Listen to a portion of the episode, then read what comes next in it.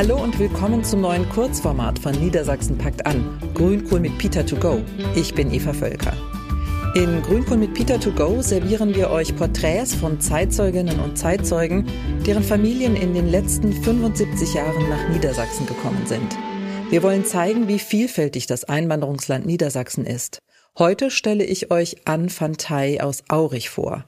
Mit 14 Jahren flüchtete er aus Vietnam. Er gehörte zu den sogenannten Boat People, die in Deutschland Zuflucht fanden. Er wuchs in einer Pflegefamilie auf und hat in Niedersachsen ein neues Zuhause gefunden. Ich bin An van Thai, bin 49 Jahre alt, bin verheiratet, habe zwei Söhne und ähm, ich arbeite als Erzieher in einer Werkstatt für behinderten Menschen in Aurich. An Thai ist einer von insgesamt 1,5 Millionen südvietnamesischen Bootsflüchtlingen, die nach dem Vietnamkrieg aus dem Land vertrieben wurden. 1975 endete der Krieg mit dem Sieg des kommunistischen Nordens über den von den USA unterstützten Süden.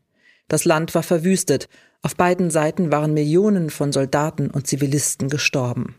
Auch noch nach dem Krieg wurden Hunderttausende Südvietnamesen getötet, viele kamen in Umerziehungslager.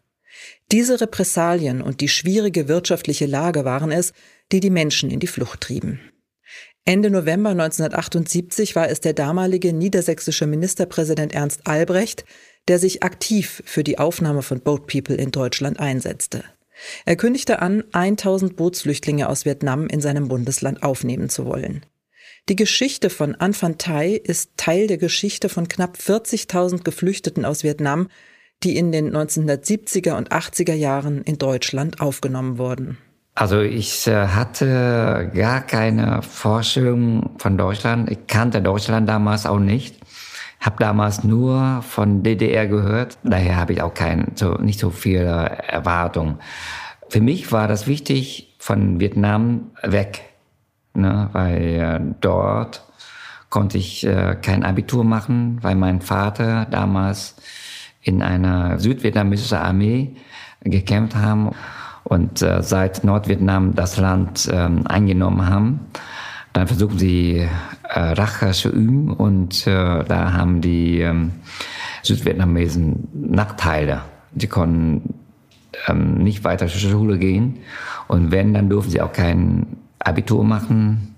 In der Hoffnung, anderswo bessere Perspektiven zu finden, bestieg An Phan Thai 1986 ein Boot und verließ Vietnam.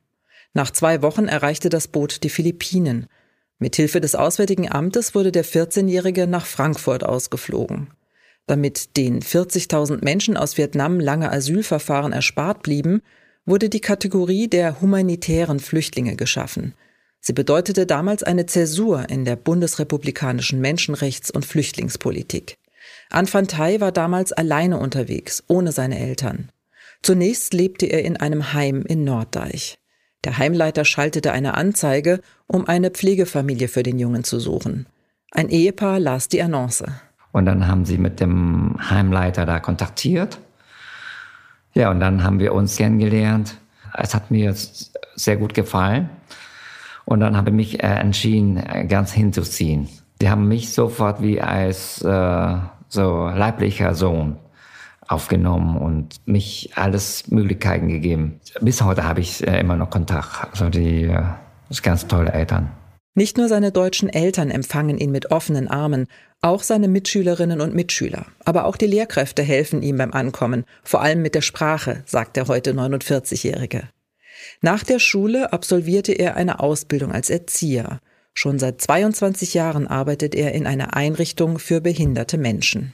Was die, die Gesellschaft oder die, dieser Stadt äh, uns damals geholfen haben, ausgegeben haben und wir heute als äh, deutsche Bürger in dieser Gesellschaft, wir haben die Ausbildung hier gelernt, wir haben jetzt einen Job und diese ähm, Möglichkeiten, die, die die deutsche Gesellschaft uns äh, damals ermöglicht haben, da wollen wir jetzt auch einen Beitrag leisten, indem wir arbeiten, Steuer zahlen. Einen Beitrag für die Gesellschaft leistet Anfantai auch, indem er sich ehrenamtlich engagiert.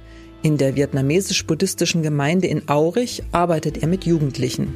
Er möchte ihnen auf den Weg geben, dass sie sich als Teil der Gesellschaft verstehen und sie aktiv mitgestalten können.